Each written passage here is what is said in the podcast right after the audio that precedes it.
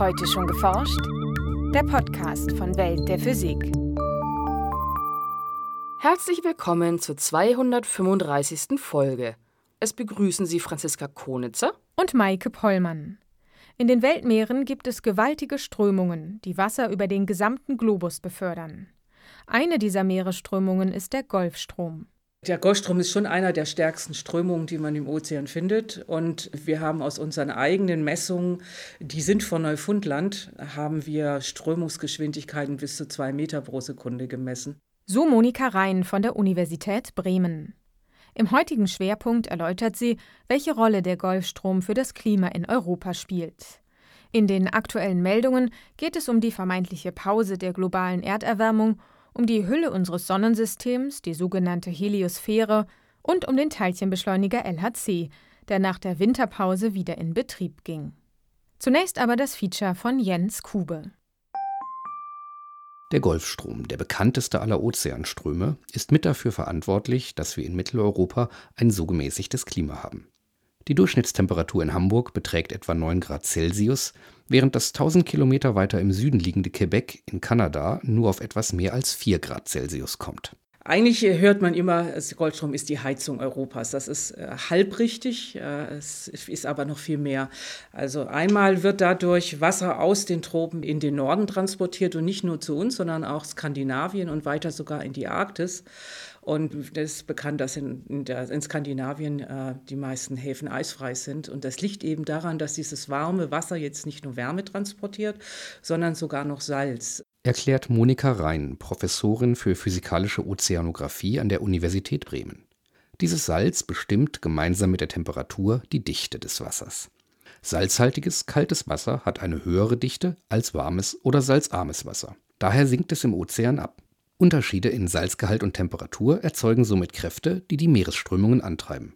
Nicht nur den Golfstrom, sondern das gesamte Strömungssystem der Weltmeere, das miteinander verbunden ist. Das hängt zusammen mit der Zirkulation in den anderen Ozeanbecken, in denen äh, das ein einziges großes Förderband bildet. Dieses Förderbandsystem der weltweiten Meeresströmungen wird auch die thermohaline Zirkulation genannt. Thermo vom griechischen Thermos für warm und Halin vom griechischen Wort halos für Salz, eben weil Temperatur und Salzgehalt die entscheidenden Triebkräfte für die Ozeanströmungen sind. Der Golfstrom beginnt als Strömung von Oberflächenwasser im Golf von Mexiko, daher sein Name. Er verläuft entlang der nordamerikanischen Ostküste, bevor er dann in Richtung Grönland und Europa als Nordatlantikstrom abbiegt also wenn man da bei Florida guckt, im Florida-Strom, da geht das meiste durch einen Kanal, den man sogar ausmessen kann. Ne? Also das ist äh, ganz einfach. Während, so weil man weiter nach Norden geht, wird er immer energetischer. Es bilden sich dann komplexe Wirbelstrukturen und Mäander, also breite Kurven, ähnlich wie sie Flüsse im Flachland besitzen. Auf der anderen Seite gibt es dann plötzlich wieder Stellen, so von Neufundland, das sind es noch nicht mal 100 Kilometer. Und dann aber, wenn wir jetzt abzweigen und sagen, jetzt kommt der Nordatlantikstrom zu uns nach Osten, ne, dann sind es dann sowas wie fast 700 Kilometer, die man da untersuchen muss. Pro Sekunde strömen so bis zu 150 Millionen Kubikmeter Wasser durch das Strömungssystem von Golfstrom und Nordatlantikstrom und transportieren etwa 1,5 Petawatt an Wärme. Das entspricht ganz grob der Sonneneinstrahlung, die in einem Quadrat mit einer Kantenlänge von 1000 Kilometern auf die Erde trifft. Die ganze Energie, die im Klimasystem ist, die kommt ja von der Sonne. So, und die Einstrahlung der Sonne ist natürlich ein Unterschied, ob man die in den Tropen hat oder ob man jetzt äh, in den in höheren Breiten oder sogar am Nordpol schaut. Die unterschiedlich starke Sonneneinstrahlung bewirkt Temperaturunterschiede zwischen den verschiedenen Breitengraden. Und diese werden ausgeglichen, eine grundlegende Eigenschaft der Natur. Klimasystem macht das eben auf zwei Weisen. Einmal durch die atmosphärischen Strömungen und zweitens aber auch ähm, durch den Ozean. Und obwohl die Ozeanströmungen doch langsamer sind als die Winde, transportieren sie trotzdem eine sehr große Wärmemenge, einfach weil das Wasser diese Eigenschaft hat, ne? diese hohe Wärmekapazität. Im Nordatlantik gibt das Wasser Teile der Wärme an die Luft ab. Es wird kälter, damit auch dichter und sinkt in die Tiefe. Dort strömt es dann Tausende von Kilometern bis in den Indischen Ozean und den Pazifik, wo es aufsteigt und als Oberflächenströmung letztlich wieder den Golf von Mexiko erreicht. Das Förderband ist wieder am Anfang angekommen. Um den Golfstrom und andere Meeresströmungen zu untersuchen, wären an verschiedenen Stellen des Ozeans direkt im Wasser verankerte Messgeräte in verschiedenen Tiefen ideal.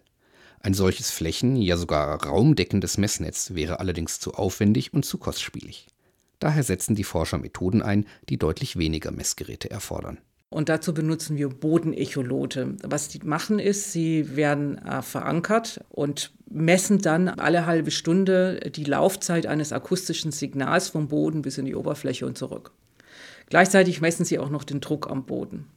Und indem man das kombiniert mit Satellitenmessungen und mit ähm, Messungen von Temperatur- und Salzgehaltsverteilungen im Ozean, dann kann man dadurch durch ein äh, bewährtes Verfahren schließlich herausfinden, wie viel Kubikmeter pro Stunde an Wasser vom Westatlantik in den Ostatlantik strömt. Auf Schiffsexpeditionen lassen sich dann gezielt weitere Daten sammeln.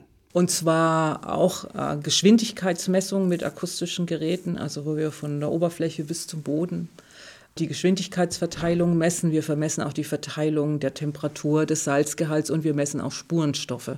Durch solche Messungen haben Wissenschaftler inzwischen viel über die Meeresströmungen und insbesondere über den Golfstrom und seine Ausläufer gelernt. Etwa darüber, wie stark das Wasser abhängig von Temperatur und Salzgehalt in die Tiefe absinkt und wie dieses Tiefenwasser das globale Strömungsmuster antreibt, etwa in einem Meeresarm des Atlantischen Ozeans zwischen Kanada und Südgrönland, der sogenannten Labradorsee. In den hochauflösenden Ozeanmodellen, wo wirklich die ganzen Prozesse mit dabei sind, äh, da ist es so, dass wenn man dort eine Schwankung hat von dieser Bildung dieses Wassers in der Labradorsee, dann schwankt auch die Golfstromzirkulation. Ob das in Wirklichkeit so ist, da sind wir noch dabei, das zu messen. Äh, das dauert vielleicht noch ein bisschen, aber wir sind dabei. Die Klimamodelle sind sich schon jetzt einig, dass eine Erwärmung des Klimas mit einer Abschwächung des Golfstroms einhergehen wird, was wiederum das Klima in Europa deutlich abkühlen dürfte. Dieser scheinbar paradoxe Zusammenhang beruht darauf, dass durch die Erwärmung mehr Süßwasser aus abschmelzenden Gletschern in Nordamerika und Grönland den Salzgehalt des Ozeans senkt und so die Tiefenwasserbildung reduziert. Die Modelle prognostizieren, dass die Stärke des Golfstroms in 100 Jahren um 30 Prozent abnimmt. Wir haben ja jetzt aber eine beschleunigte Änderung durch diese Klimaerwärmung. Das heißt, diese 100 Jahren, die 30 Prozent Reduktion, ne, das ist schon erheblich. Und man darf nicht vergessen, das ist ein Mittelwert aus vielen Modellen. Einige Modelle haben sehr viel mehr. Eine kurzfristige, dramatische Abkühlung auf der Nordhalbkugel durch einen kompletten Zusammenbruch des Golfstroms war schon Thema in Katastrophenfilmen.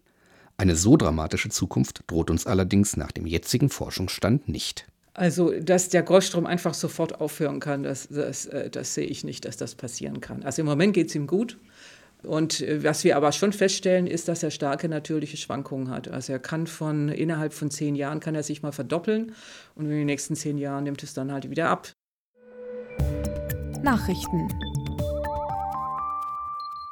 von 1998 bis 2012 lieferten verschiedene Datensätze zur durchschnittlichen Temperatur auf der Erde teils widersprüchliche Aussagen.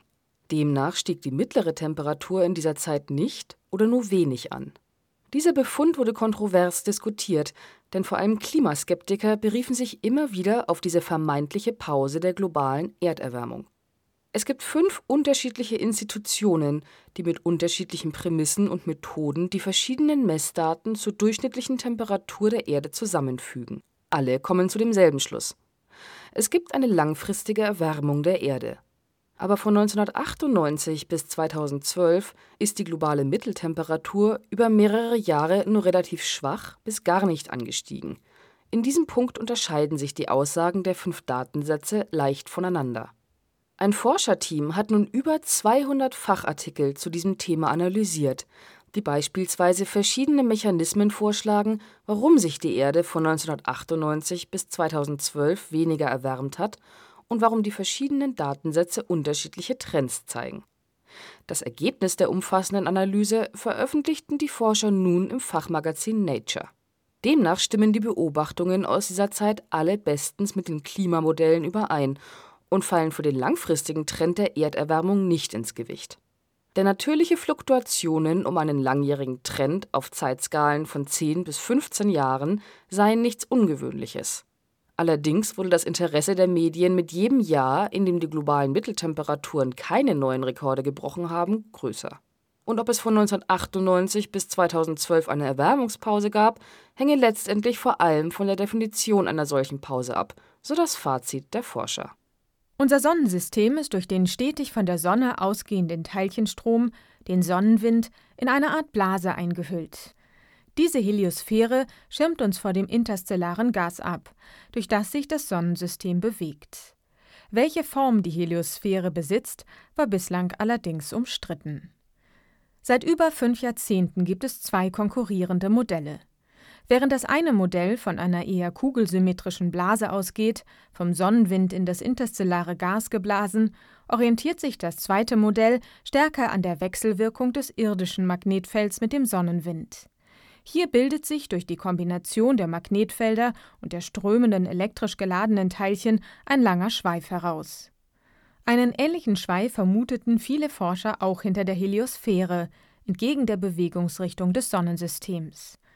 Voyager 1 und 2 haben in den Jahren 2004 und 2007 als erste Raumsonden den Termination Shock durchquert, jene Stoßwelle, die sich dort herausbildet, wo der Sonnenwind auf das interstellare Gas stößt.